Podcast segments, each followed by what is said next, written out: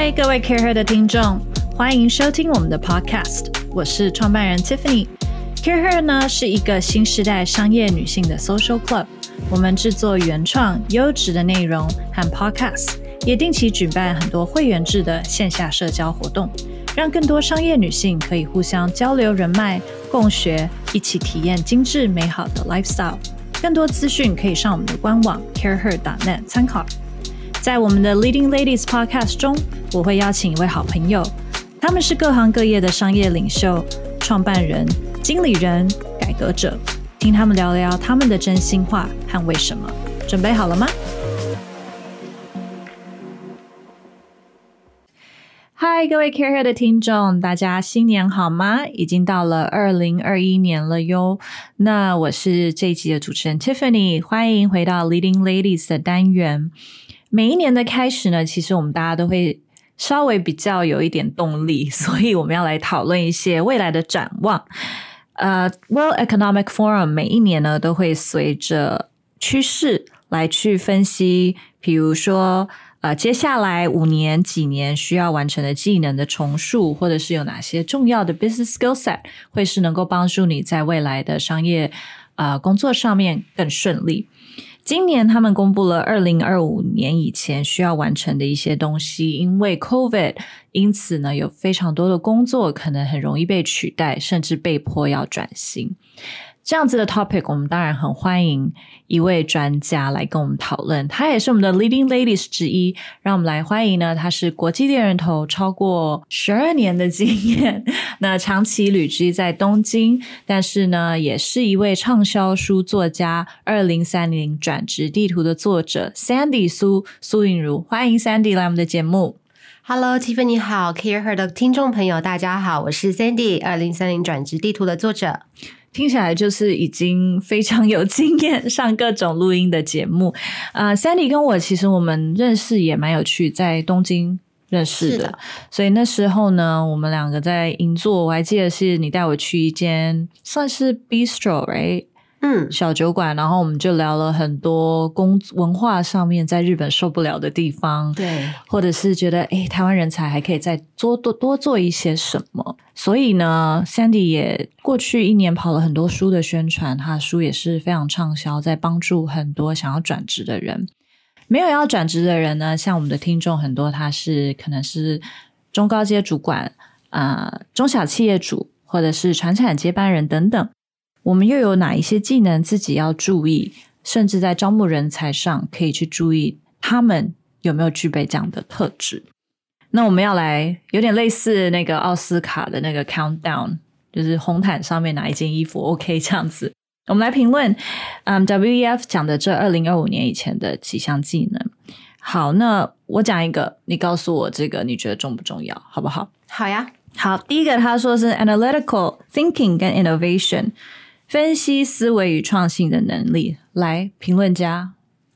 基本上呢，其实这个二零二二五年他所列出来这些技能，其实在二零三零转职地图里面有一大部分是重复的。先知，好，这个没有蕊过，也不是，是因为他们大概五年会做一次报告的统整。嗯，那我看上面的这些技能，大部分是没有变。那为什么呢？因为二零二零之前他们所预测的那些只是预测，可是因为 COVID nineteen 的来临，其实他们预测蛮准的。因为一个疫情，它打乱了所有的布局，所以反而是说我们在上面看到了，像你刚。刚刚提到的这些分析啊、创新啊、思维这个部分会变得变相的严重。为什么？因为所有的布局都被打乱了。嗯，本来我们是要去上班，本来我们朝九晚五，可是现在一个疫情让全世界人飞不出去，所有东西要重新来过，消费者的习惯也跟着改变。嗯，所以如果你不够创新，你还是在一个框架里面做事情的话，并没有办法迎接这个世代的一个新的应变能力。那么这个部分就是一个非常被需要的一个技能。嗯嗯嗯，也就是说我们。常常说为什么会被成为淘汰的人才，就是因为遇到了不可预见的一个状况之下，你没有办法变通，嗯，那么这个就是一个危机，嗯。那第二个，其实我觉得应该蛮多人持续在做这件事，是所谓的 active learning，然后还有 learning strategy，主动学习跟学习策略。学习为什么会有策略？我觉得这还蛮妙的。因为你现在这个环境，我们每天可能都会吸收到一百则新闻，里面可能都要叫你学个一百个东西左右。好，那你不可能每一个人都学，嗯，你每个东西都学的话，你会累死你自己，对不对？所以你做任何事情，你要透过分析，什么东西是最重要的。你挑最重要的东西来做一个有策略性的学习，嗯，这样子你才能够在最短的时间内做到一些吸收的部分。那你自己的话，你怎么去 prioritize 你要学习什么？因为你参加很多活动，你也我知道你也都看很多书，常在推荐，你自己怎么去 prioritize 这件事呢？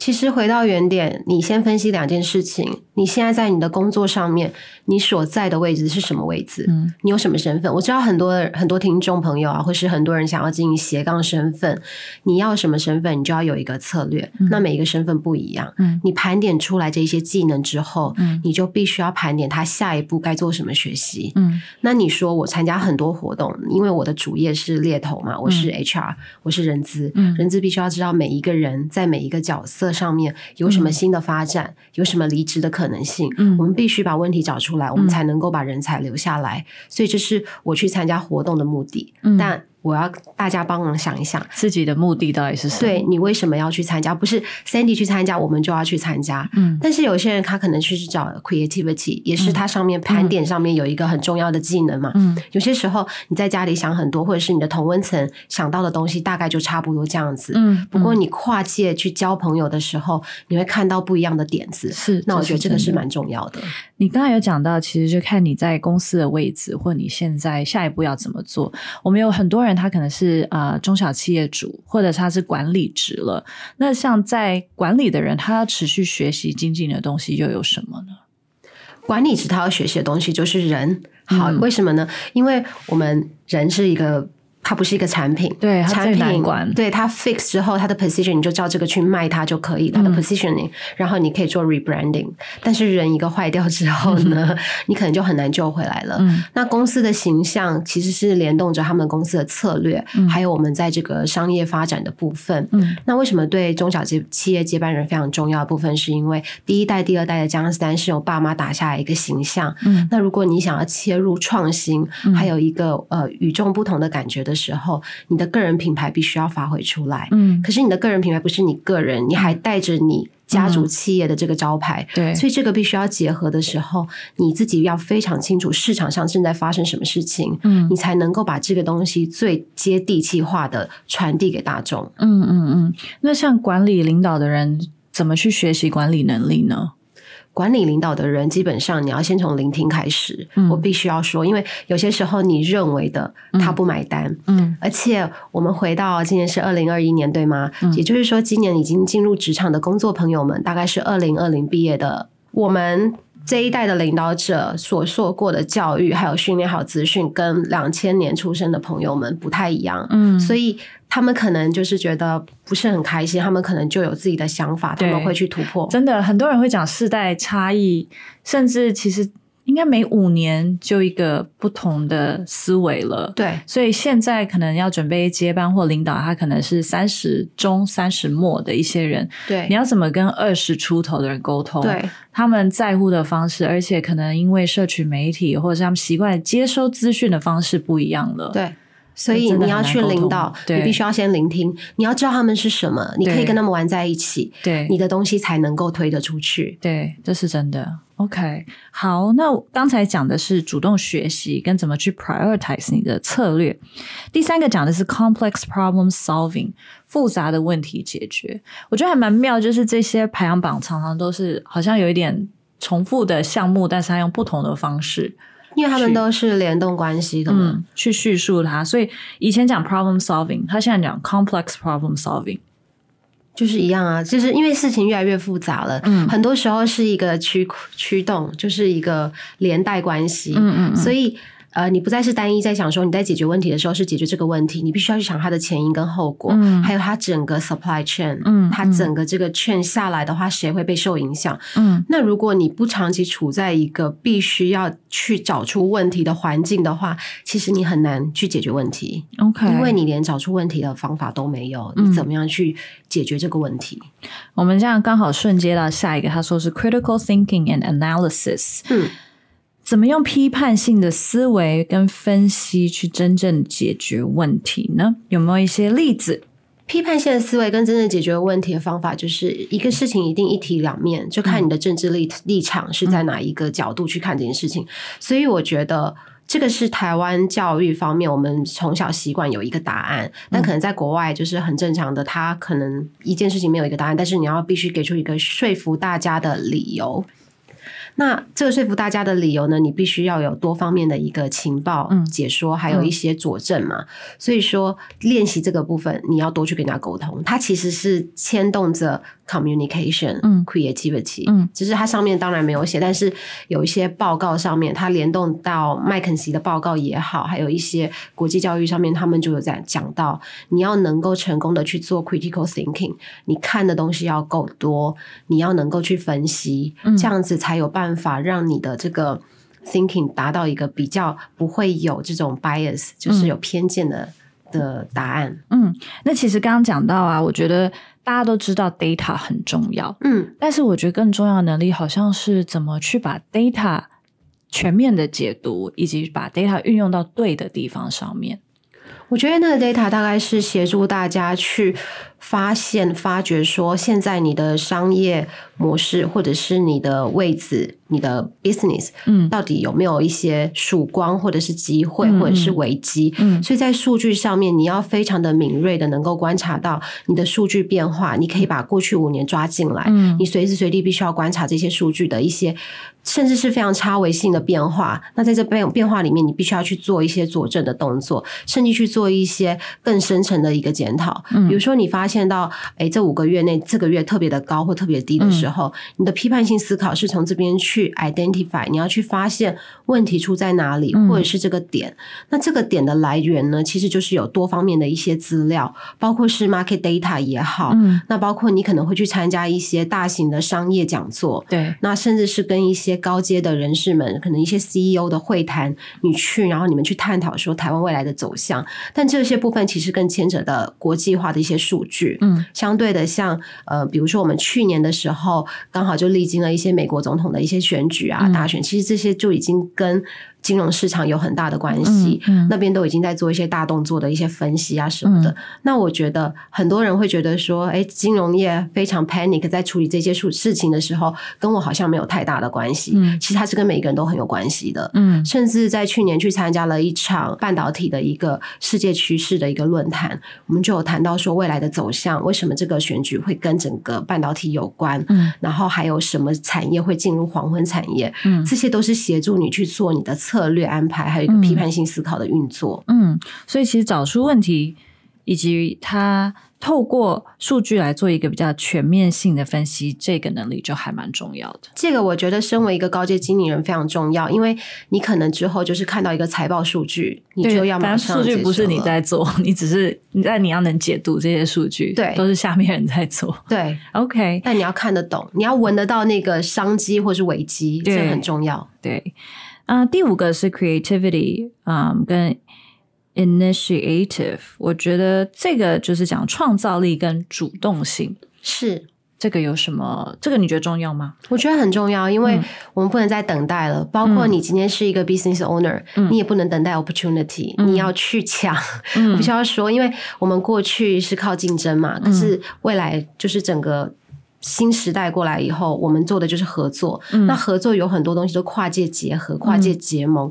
你如果不主动去跟人家讨论这个的时候，其实你很很容易就被遗忘了。嗯嗯，对，过去可能是你可以很拽，OK，我就是你们要么就来，不要就算了。好，可是现在大家都是在一个非常资源珍惜、资源共享的时代。我觉得 initiative 不管是 business owner 的角度来看，或是员工的角度。这些都非常重要，自己要能够把握机会。对，嗯，我们刚好之前也常讨论跨界啊，跟怎么去做品牌交流，所以还蛮多 Care 的活动上都会有这样子的议题讨论。如果有兴趣的，大家都可以来参加。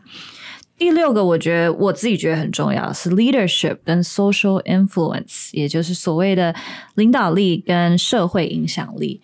那刚好二零二一年呢，其实啊，联合国制定的国际妇女节的主题也是女性领导力这件事情。因为我们看到二零二零年 COVID 的时候，好像女性领导者领导的国家。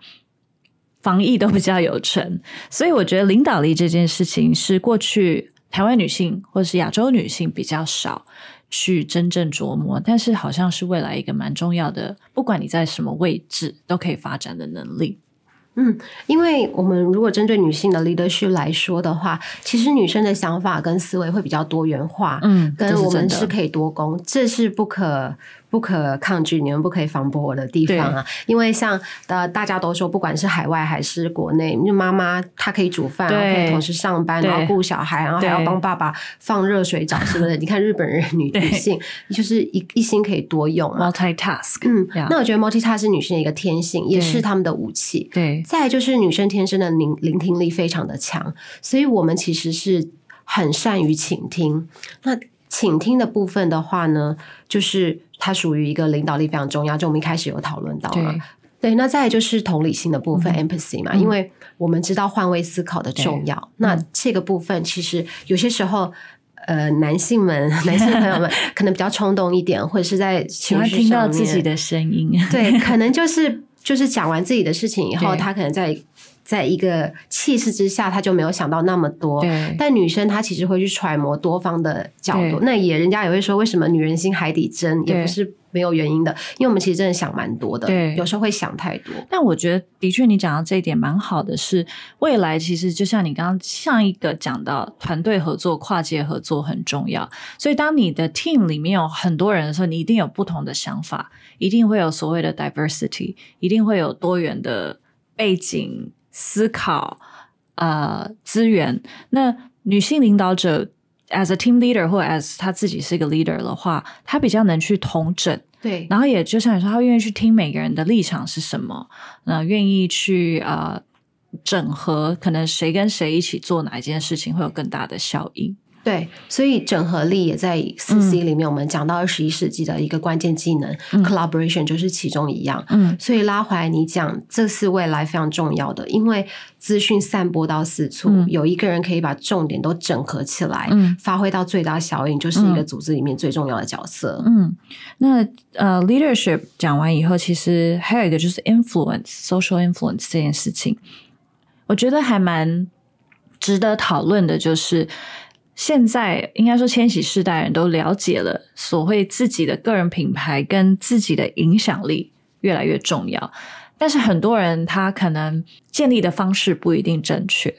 我是这样觉得啦，就是你在什么位置上，你可以发挥的影响力的 TA 就是有限。嗯，但我们如果今天讲回一个在社会，我们在社会上面，因为我去参加过很多公益活动嘛，你知道我就是。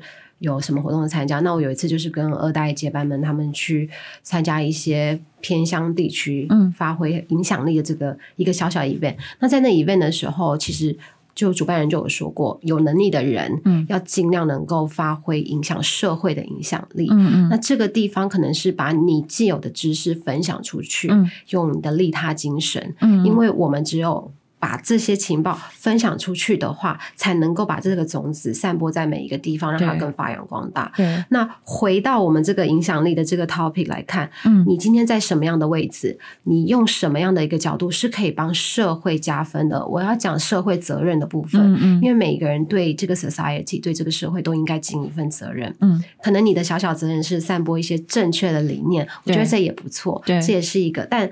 不管你是发挥什么样的影响力，要拉回来，这个是不是对这个社会上有帮助？对，这非常重要。嗯，这也是 leadership 很重要的一件事。他已经想的不只是他自己，他想的是从他身边的人到甚至大一点的社会，他怎么去有一个正面的影响力，这样子。对，而且这个影响力去发挥他整个，就我们刚刚在讲这十项技能，他们是环环相扣的嘛。所以当你在发挥这个影响力，你在想它的利与弊的同时，嗯，就是在磨练你的批判性思考。是，同时他也是在。帮你去重整你的策略，嗯，还有你的一些，比如说同整力啊，我们刚刚讲的所有的这些领导力，都会有这样的一个动作去把它磨练的更好。嗯，呃，接下来我们讲的是技术的使用跟监控，还有技术设计与城市设计这两个比较 technical 的能力。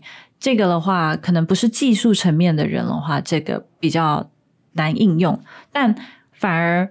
就算不是工程领域的人，也应该要懂得怎么去使用一些工具，或者是找对的人去做这些工具。对，所以我们未来接受的就是一个数位转型的社会嘛，我们已经是了。对，所以疫情后整个主推波这一波，我们就是。可能就要 work from home 嘛，可能我们要用很多 digital 的的东西，但即便你不会，但是你还是要懂一些。就基本上的一个 digital marketing，我们讲最容易切入的面就是 digital marketing 的部分了。那身为一个呃重要的工作者 leader，你要知道你的策略要怎么样透过数据化，怎么样透过电子化，嗯。来把它发挥到最大的效应。至少你要知道是什么样的人才可以来驾驭这个事情，帮你把这个工作的一个。你要的目标，把它最大效益，或者是工具，对吧？就是很多呃企业主，他可能要 implement，不管是哪一个 technology tool 来去，不管是帮助你的 sales cycle，或者是做客户关系维系，那你至少要知道哪一个工具的利弊。我觉得你要非常清楚啦，就是。你不会没关系，但你要知道去哪里找资源。对，但是如果你没有就是长期去阅读，或者是你没有跟上世代，你没有去我所谓的跑活动，嗯，你根本不知道现在的 online shopping 哪一个是领导者，哪一个是领头羊。对，你要做数据分析，哪一家公司是外包最强的？对，你要下 SEO 关键字，对吗？这一些你都要知道哪里是对的，不然你会花冤枉钱。对，我觉得你讲的很对一点，就是企业主都都很忙，可是你至少要知道。哪个方向是对的？哪个合作单位是对的？哪一个 app？application 哪一个 tool 来使用是对的？嗯，而且我这边要强调的是，不是说你 Google 上去前四大就已经最适合 你，因为有些时候你的公司是需要克制化、小而美的，或是精致的，或者是你是要 target 传统的一些客源的。那有一些非常大的公司，它的数据是针对某一些已经是上市上柜、非常稳定的。所以在这所有的过程当中，你要知道去哪里找到最适合你的资源的，这个老板应该要知道。嗯，你不知道的话就。就是被冤大头，真的 真的，而且我觉得 technology 的使用是帮助你的企业在 operation 更 smooth 的一件事情。就是很多人可能会觉得自己不是工程背景，他对于科技比较抗拒。但是其实就像你说的，不管是从销售到客户关系维系，到甚至如果你做的产品是需要有一些啊安全的 monitor，或者是要确保它的 quality check。这些其实如果找对的 technology，省了你很多的力气跟时间。对，还有在 cost saving 上面，还有甚至是我们拉到人力资源来讲，这些都是非常重要的。对，其实刚好也讲到人力资源，很多传统产业或中小企业一开始在 HR system 上面就会比较是，可能是妈妈阿姨他们就去就去做这些事情。但是当你公司要规模化、呃国际化以后，这是不可能的。那在这个上面，system 就要去做一些研究。我们甚至不要讲规模化到一百人、两百人好了。你想要让你的团队更进步，对你必须要有一个 monitor system 来看他们的 tracking、他们的目标。你要协助他们成长。嗯，而且。如果你自己没有跟上这个脚步的时候，我们换位思考一下，现在的员工们想要找一个长期饭碗，对，所以他会觉得说，这个老板他脱离世代了，对我可能要赶快换工作，不然的话，可能跟你在一起会更没有前途，对，这都是有可能的。嗯，所以我一开就说双向，不是只有员工需要知道，对，老板们也要知道，这是真的。OK，接下来我觉得也是一个女性很重要的第九个呢，是 resilience and stress and flexibility。呃，抗抵抗压性啦，跟弹性这件事情，呃，我们之前也常常在讨论，就是尤其是二零二零年开始，社会的变动很大，那很多压力，那 resilience 这个字其实就越来越受到大家的瞩目，因为情绪或产生的压力真的会影响我们工作的表现。抗压性，你觉得你自己抗压性强吗？我觉得我超强的啊，因为 因为在日本摸过了。在日本，我们在英国的时候也是，就是我觉得抗压性这个东西，越早出国或是越早独立一个人生活的。人们就是朋友们，我相信你们在没有资源的状况下，一天到晚要磨练自己解决问题能力的大家，对于抗压这个部分掌握的会比较好了。嗯，可是因为台湾比较安逸嘛，我们就是常常如果跟家人住或者什么的，其实很多事情都是举手可得，对，所以就会比较容易得到一些 shock 这样子的概念。这样，那你怎么建立自己的抗压能力的？我个人是我个人是这样子。去做你不会做的事情，但是不要在公事上面挑战这件事情，因为因为挑战到老板，对，you'll be fired，对，或者是 you you will be bankrupt，你的你的公司就会被你玩玩坏掉。那我是觉得你去做一些你不会做的事情，呃，比如说这像我在书里面有分享过，我是跑去学跳舞，但是前提是我们要成为舞者，我只是要挑战从零到。有的那个过程，但是要挑你不会做的事情，就是你非常讨厌的事情去做。那因为在你非常讨厌的事情，你又必须要去做的那当下，其实它是一个压力的形成。对，那我觉得这就是一个练习，它是一个 role play。那我。去年我一直讲我学面包啊，然后学跳舞嘛。那其实今年呢，我就在去年二零二零的时候，不小心在某一个饭局，人家说要去什么铁人三项，其实我根本我最多就只能跑去追公车耶，我连公车追不到，我就搭计程车。然后他就说没关系，你可以来。然后我就一直推，我说不要不要不要，那 Sandy 根本就跑不动啊什么的。他说那你可以用走的。好，然后我就签了。嗯，我就说好，那我就 sign。真的去了？还没，就是今年二零二一的呃四五月，我们会在台南有一场，好期待哦。可是我就说那我报名。小朋友组，我就用走的。你先试试嘛，反正你一定要试一个你不会的东西啊。我觉得，然后这个东西不一定是跟你工作有关，嗯，但是你的那个抗压性绝对可以在那里去体验。当你发现其实丢脸没有那么那么不舒服的时候，或者是失败没什么关系。你就会想要尝试了，甚至我可以分享，在去年年底的时候，我们很多 Christmas party，我去了一个非常高阶的大老板们的一个饭局，我只是 invite to be in 的这个这个圣诞节大餐里面，他请了一个交响乐队，然后现场还有卡拉 OK 演奏，当时就是啊，那有有音乐啊，谁要先来唱歌？我看每一个大老板都穿西装，没有人要上去，就想说算了，反正就丢脸这一场，但是你丢脸他们，是你丢脸，不是老板们 抗压性。对，我就冲上去先唱一首再说，因为我们在包厢里面。对，所以其实唱完就觉得还好。可是你得到大家那种鼓励，他们其实没有看你出丑，他们也没有看你表演的非常棒，对他们不期待。那因为他们今天如果需要一个呃，就是专业的 performer，他们会花钱请一个就是唱国剧唱什么来唱，可是他们要看的是你的勇气。对，那我觉得。机会就是你要掌握。你今天去唱，他就觉得哦，你勇气可嘉，你是在任何一个环境下被 Q 任何事情，你都可以的。对，你只要把这个 message 传达出去，嗯你的形象就建立了。我觉得的确，对于呃领导者来说，他 Q 你，然后你可以立即有一个替大局着想的反应，是蛮好的能力。他其实不一定会 cue 你，他会说有没有人要先来唱？麻烦请你先举手。对，丢脸也没关系，因为他会觉得天呐，对他来说他很有面子，因为他的客人们就看着说哇，你的员工怎么这么主动？对，但是那一天我也不是他员工，对，我是被叫去吃饭的一个人而已。但他会觉得说，哎，你的宾客怎么这么的有勇气，怎么配合度这么高？那你是不是就有可能得到下一次？嗯嗯，对，所以我觉得这个部分是可以磨练的。嗯，所以真的是。抗压性。最后一个要讲的，又回到了呃，reasoning 跟 problem solving 跟 ideation，就是推理跟问题解决以及构想。我觉得 ideation 这一块蛮有趣的，因为我们大家应该都知道 design thinking 系骨的一个啊，帮助大家解决问题跟有创意的一个思考的过程。ideation 其实是一个让大家可能有点像创业的过程，把一个还不是很确定的产品，我们不断的去构思，然后去测验、测验、测验到一个 product market fit。这件事情没有在创业的人怎么去训练？我还是会回到我们刚刚前面讲的前九点，我们有讲到要去参加活动，然后要跟多要多阅读，然后要看一些资料，还有大数据。其实这一些并不是你一定要成为一个在这个领域的达人才可以做的事情。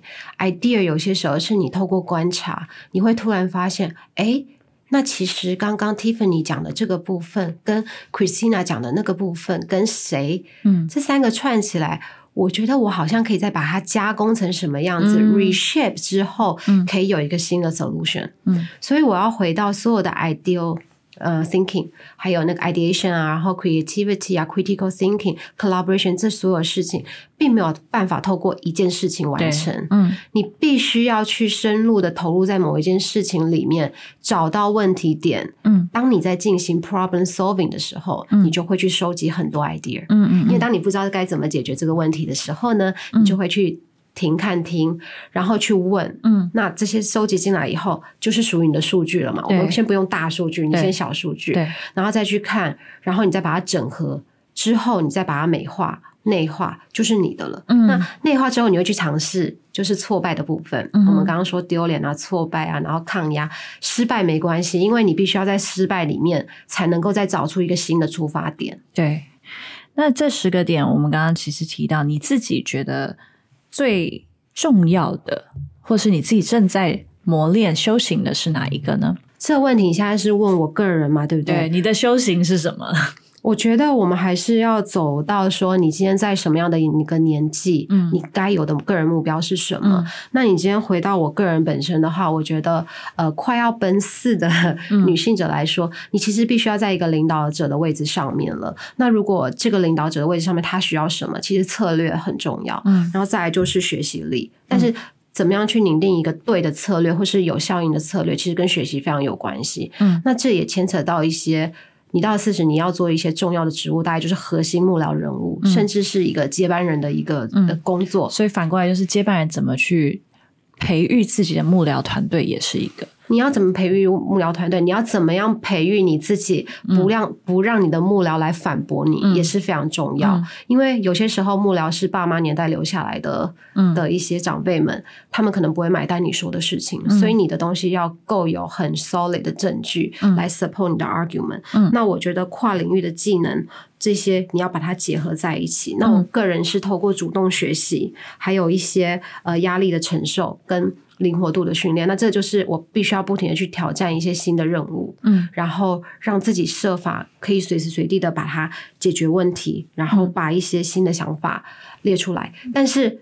这个部分我要特别强调，你一个人是没有办法，但是你去参加活动可能也不行，因为你是同文层，所以你必须要跟你更高一阶的人。嗯，所以我去参加的活动会是属于已经是总经理等级的，或是 CEO 等级的这个部分。嗯，然后把你想想的部分，你想好的这个策略，你学习的东西，去跟他们说，你觉得我可以怎么样再跟进进我自己，因为。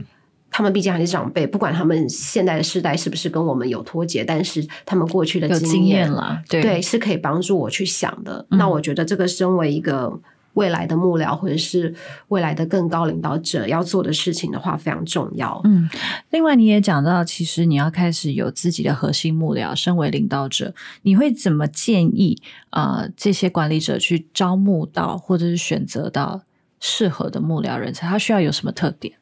我觉得，首先，呃，各位接班人们，或者是正在帮公司做一个调整的高阶经理人们，你要非常清楚知道你的公司文化，嗯，你的企业文化要非常的明显，能够掌握出来，因为你的幕僚是跟着你。能不能去 fulfill 公司整个核心价值？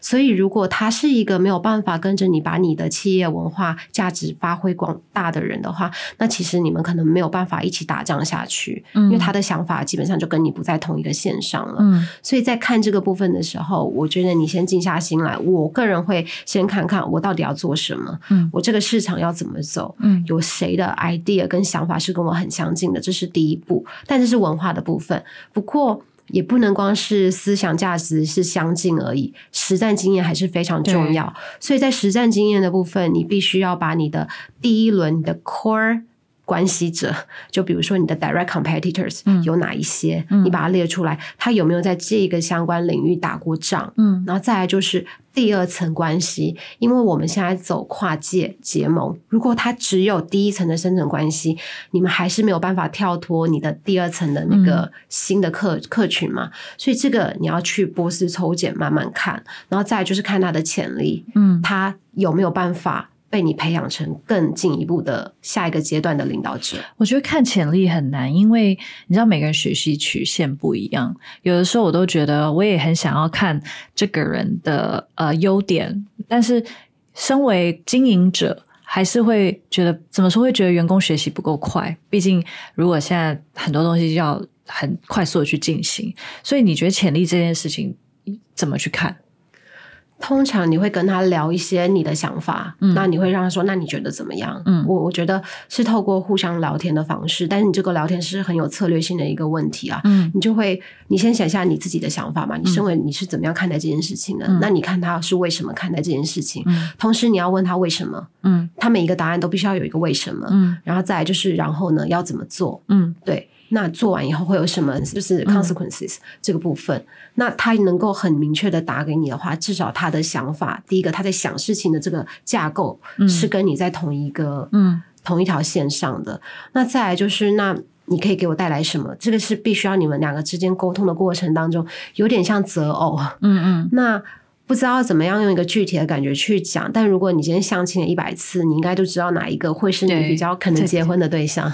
好，我们今天很谢谢 Sandy 来跟我们分享，呃，一起倒数这些二零二五年以前 World Economic Forum 世界经济组织提到的十项技能，甚至我们也 identify 了一些更适合女性发挥的几个技能，以及呢，可能身为企业领导者或者是中小企业主需要学习的。注意的，那我们也很期待 Sandy 在四月的时候能够完成你的抗压性的练习，完成你的小孩组的三铁。哦，三铁没有，我只是要跑走路而已。走路对几公里啊？七公里。好，我们希望你能完成七公里的走路。其他人是四十二。没关系，丢脸不重要，对啊，失败不重要，我只要走得完就好。对，这是个抗压性的展现。好，我们再次谢谢 Sandy，谢谢大家。